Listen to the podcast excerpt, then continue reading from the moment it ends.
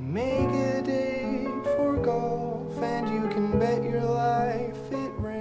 Hello，大家好，欢迎收听第一百一十九期的《不可说》，这两个重二青年的无意义思考。我是森三后代。那本期节目呢，依然是一期短节目，然后呢是由泽利格老师带来的纽约的一个雨天的点评。那为什么要在之前呢？我插进来这么一段儿哈，就是因为我们在今天晚上，就是周三的晚上八点，会在喜马拉雅呢有一个直播。那直播的呢，其实想做一期长节目哈，也是应到呃喜马拉雅这边的一个邀请，然后我们来做一个这样的。直播其实直播的形式呢，跟我们过去的这个长节目是一样的，就还是我们跟嘉宾互相抛话题，一起讨论。但呢，就加入了一个，就可能大家可以一起连麦，就是听众，你可以对我们的话题如果有什么看法呀、想法呀，可以上来跟我们一起上麦讨论。所以说今天晚上八点哈，希望大家能够准时的守候在这个 收音机前啊，守音在守候在这个平台之前，然后我们再一起讨论这部电影。那我们这个直播讨论的影片呢，是史蒂文·索德伯格的《Kimi》啊，所以大家如果心可以先去了解一下，然后也是今年呢，其实呃上线了 HBO Max 流媒体的一部电影哈，虽然说它可能口碑都才六点几分，但其实是有很值得聊的一个空间和价值的，所以希望大家能够去了解一下这个片子，然后再来听听我们的直播。那直播之后呢，这期节目哈，直播节目也会以我们的常规的这个重新进行剪辑，然后在本周末呢，会以一个长节目正式的上线各个平台哈，所以希望大家能够持续关注我们。那下面呢，就欢迎哈这个泽迪格老师带来纽约的一个雨天的。点评。Hello，大家好，我是泽利格。那受老戴所托，今天要跟大家聊一下最近刚上映的，也是伍迪·艾伦第一部在大陆地区上映的电影《纽约的一个雨天》。呃，我个人是非常喜欢伍迪·艾伦的，他呃几乎所有能找到的电影、短片、访谈、书籍和纪录片我都看过。呃，其实，在我看来，这部电影在伍迪·艾伦的整个创作生涯中，呃，大概只能算第二梯度的作品。呃，跟他最优秀的那些电影相比，这部电影的，呃，无论是主题、内容和视听语言方面，好像都没什么值得大书特书的必要。好像，呃，伍迪·艾伦本人只用了五分的导演功力，信手捏来的拍了一部对他来讲只能算是及格的作品。呃，但可能也正因为是这样，才让这部都市浪漫爱情喜剧小品显得如此的轻盈啊，如此的轻巧。这也是我第一次观看这部电影时最直观的感受。我好像跟电影里的角色一样，像是在一个微风细雨的春日午后酣睡了一觉，然后又如梦初醒一般的。舒适，那呃，其实舒适和舒服也是我对于伍迪·艾伦的电影最，我觉得是最准确的评价。那对我而言，看他的电影好像就是你，嗯，挑中了一件刚穿上身就可以肯定的说说这就是我的衣服啊，那样的舒适，那样的合适。呃，除了呃，因为伍迪·艾伦电影中一贯的爵士乐啊，俏皮话，呃，对于亲密关系的讨论。像赏心悦目的城市景观、室内装潢、艺术感啊，还有俊男美女、明星啊等等等等之外，我想呃，在这部电影啊视听方面，呃，我认为可以夸赞的有两点，最重要的可能是他对于雨的利用。那电影创造出了一场又一场浪漫的美妙的晴天雨，当暖黄的呃阳光伴随着微风细雨洒向。纽约的街头洒向在街头漫步的都市男女的时候，那这种直接的视觉感染是他俏皮的台词难以传达出来的。呃，值得注意的是，甜茶和傻脸啊，就那个女生第一次在片场的车里接吻的时候，前两次接吻阳光还在，当他们呃最后真正动情的接吻的时候。阳光散去，雨落下来。这跟电影的最后一场戏，他们两个人在钟楼下，在雨中，在傍晚六点的余晖下接吻的时候，形成了鲜明的对照。两个人的关系也完成了最终的转变。但事实上，在第一场呃接吻戏，在车里接吻的三次接吻啊，也运用了嗯不同的镜头语言来区隔开。呃，第一次接吻镜头在车正面的车窗外。用楼和树的倒影将两个人划分为两个区域，两个人之间是有隔膜的，那也暗示着两个人之间情感的和关系的隔膜。第二次接吻呃是使用了车内部的正反打镜头，其实也在暗示着两个人关系的变化，有强势的角色，有弱势的角色，以及两个人的对立关系和冲突。那第三次接吻，呃，我们知道这次吻的。很有感觉，那镜头又回到了正面，但这次因为前面的阳光消失了，那将两个人区隔开的树和楼的倒影也消失了，这其实也暗示着两个人关系的缓和和改变啊，他们终于在同一个画面里面了。呃，那呃，事实上不仅因为伍迪·艾伦本人非常喜欢阴天，喜欢下雨天，他的很多电影中都有下雨的场景。他甚至在这部电影中借甜茶之口表达出了他对于下雨天的喜爱，而最后范宁在马车中的犹豫之下选择催促车夫赶车的时候，啊，他当时给出的理由是快要下雨了，呃，显然他嗯并不算享受淋雨的感觉。那这一点跟其他种种的因素啊，共同形成了甜茶和范宁啊他们角色之间鲜明的对照。一个享受淋雨的人和一个讨厌淋雨的人，可能是不适合在一起的。而在这部伍迪·艾伦终于啊以雨天贯穿始终的电影里边，下雨的这个元素就像。呃，尤里斯·伊文斯的经典纪录短片《雨》一样，不仅利用了雨增加了电影视觉空间的密度，让纽约的这个都市变得浪漫起来，同时雨的状态也跟故事和情节的情感状态是吻合的。呃，当范宁被捉奸的时候，在雨里边狼狈的回到他的酒店的时候，当裘德勒去呃裘德洛去去捉奸。啊，他们两个人焦急的等在车里的时候，当甜茶在在纽约的街头漫步的时候，等等等等，不同的情节的时候，我们可以看到，呃，当时雨的状态和雨的程度是截然不同的，啊，它也是在表达情感和氛围的。那总之，下雨的这个元素在呃这部电影里边可以算得上是被物尽其用了。那在视听方面，第二个让我觉得特别惊艳的。啊，对我来讲，肯定是在电影中段由甜茶弹唱的。对我来讲，可能算是惊为天人的《Everything Happens to Me》。这这首歌不仅在叙事层面成为甜茶和傻脸啊那个女生就是情感转变的契机，呃，也许它本身也能像。《爱乐之城》或《雨中曲》那样成为影史中的经典片段。电影内容和人物方面，其实我我并不关心。也许是作为主线的甜茶和傻脸的恋爱线索。我真正觉得有趣的是范宁、甜茶的妈妈和酒吧妓女这三个角色。我觉得他们呃三个角色相互对应，或者说互为镜像。呃，我们可以看到酒吧妓女，呃，大概算是欧美审美标准下的标准美女，金发碧眼，呃，丰满高挑，气质出众。但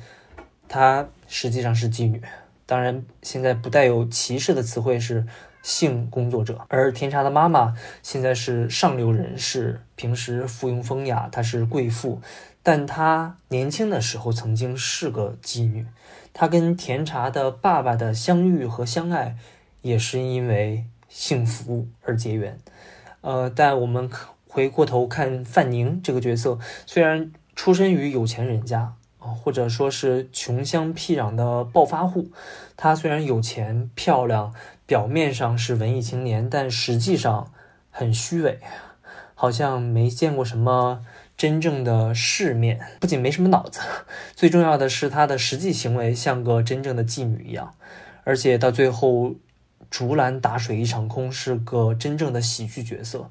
那范宁的这个角色应该也是伍迪啊创造过的最鲜明的女性角色之一。但这次伍迪对女性角色的态度，或者对于这个女性角色的态度，也许是明确的嘲讽。和讽刺这一点，对于深陷呃 Me Too 风波的伍迪·艾伦来讲，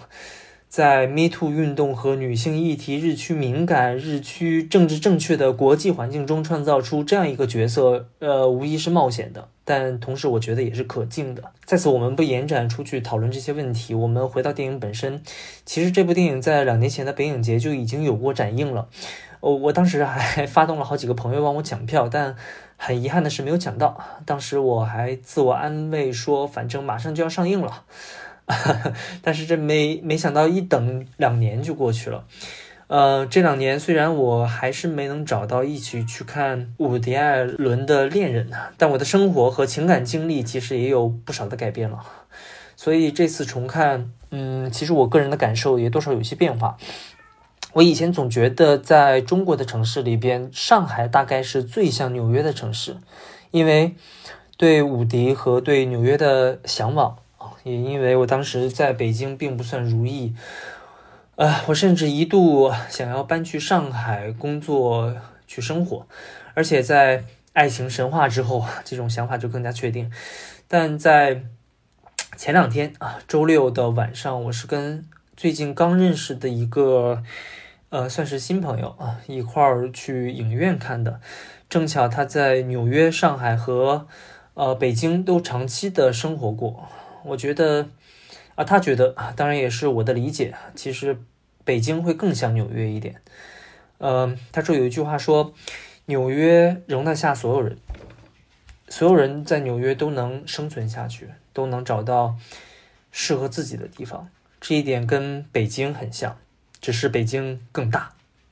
也许也更容易迷路。也许在城市景观上，上海的确跟纽约有相像的地方，但在内在的气质上。也许北京和纽约会更像一点。北京能容纳得下各种各样的人，他们在这里会赤裸的像他们自己；而去了上海生活的人，最终会变成上海人。跟他之间短暂的交流，其实让我有一个新的启发。可能我从来没有真正的、正确的审视过北京，没有真正的、正确的审视过我的生活，我没有真正正确的。捕捉到北京的气质，当然他说的不见得完全对，只是他个人的感受。但的确啊，他让我产生了重新审视这座城市的目光啊。也许北京也能诞生伍迪·艾伦，也许北京也没有必要非要诞生伍迪·艾伦。嗯，有一句老话说：“如果你爱一个人，就送他去北纽约啊，因为那里是天堂。”如果你恨一个人，也送他去纽约，因为那里是地狱。也许这句话同样适用于北京。呃，在录的这段音频之前，我跟呃这位新朋友同样也发生了一段简短的对话。他可能觉得我会把自己带入成甜茶的角色，但我仔细想了一下，虽然我呃我会觉得我跟呃伍迪·艾伦电影中的某些角色以及他本人有一些相似之处，但对于甜茶这个角色，我。我几乎找不到相似的地方，甚至我们是天然、天壤不同的两种人。他呃，出生在 大都市的上流阶层，他的才能、气度、观念，尤其是他那种应对自如却不自傲的自信，呃，等等方面啊，他的勇气都跟我相去甚远。但他同样让我意识到，也许。甜茶和傻脸的呃恋爱故事并没能真正打动我的原因，正是因为我在他们身上，我在他们的故事里面看不到自己的影子。对我来讲，那是另外一个世界的故事。浪漫爱情喜剧的结尾，有情人能在雨中相遇拥吻，但在现实生活中，可能对我而言。结局往往是悲剧的，爱情是虚幻的，是遥不可及的。爱情到底是什么？我一直在，我一直在想这个问题，但真的很难搞懂。呃，我知道爱是什么感觉，但好像很难定义什么到底是爱。我其实从来没有真正的恋爱过，我总是 总是能把跟恋爱有关的一切都搞砸，然后怀疑自己是不是注定更适合单身。呃，甚至开始怀疑自己从前享受单身、根本不想恋爱的日子，但偏偏我现在 对于爱又如此的执着，那这道题目可能就更加难解了。昨天我在朋友圈和豆瓣上都发了状态，我问爱到底是什么？有一些朋友呃留言说了他们的想法，哦，我大概念给大家听一下。呃，爱是陪伴。是彩色糖衣包装却没营养的药，是感受，是失眠。爱什么也不是，爱是你控制不住的心跳，是得寸进尺，是牺牲，是拉康所说的“请据我所赠，盖非也”，是给出你所没有。爱是接近以后就电，喜欢以后就追，腻了以后就飞，是最不堪一击又最坚不可摧，是催产素和血清素，是短暂易脆的双向错觉。爱是仇恨，是兴奋剂，是遗憾，是自卑，是迟疑，是遗憾和后悔。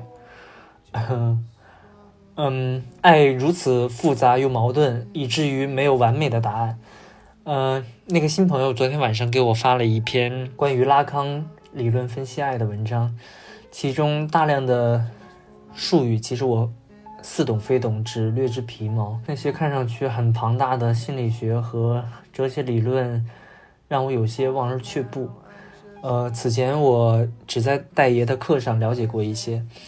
呃，为此我感到了一些焦虑，呃，以至于直到凌晨才能睡着。但直到刚刚，我可能才意识到，我也只能从我的生命经验出发去理解爱。我只能回忆着我的经历，我看过的电影、读过的书和听过的音乐。嗯，所以我想，爱不是一个抽象的理论，不是公式和图表，不是一道理科的压轴大题。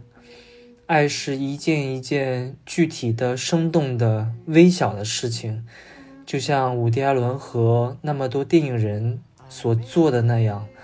我们每次只能讲述关于爱的一部分真相，而没有办法总结出关于爱的有限的事实。关于这部电影，呃，我暂时跟大家能分享的大概只有这些。呃，不知道大家是怎么理解爱的？不知道大家有哪些想要分享的爱情经历？如果大家愿意的话，其实也欢迎大家，呃，分享给我，或者是分享给老戴。呃，感谢大家的倾听啊！我是泽里格，伍迪·艾伦的门下走狗，希望下次有机会跟大家再见。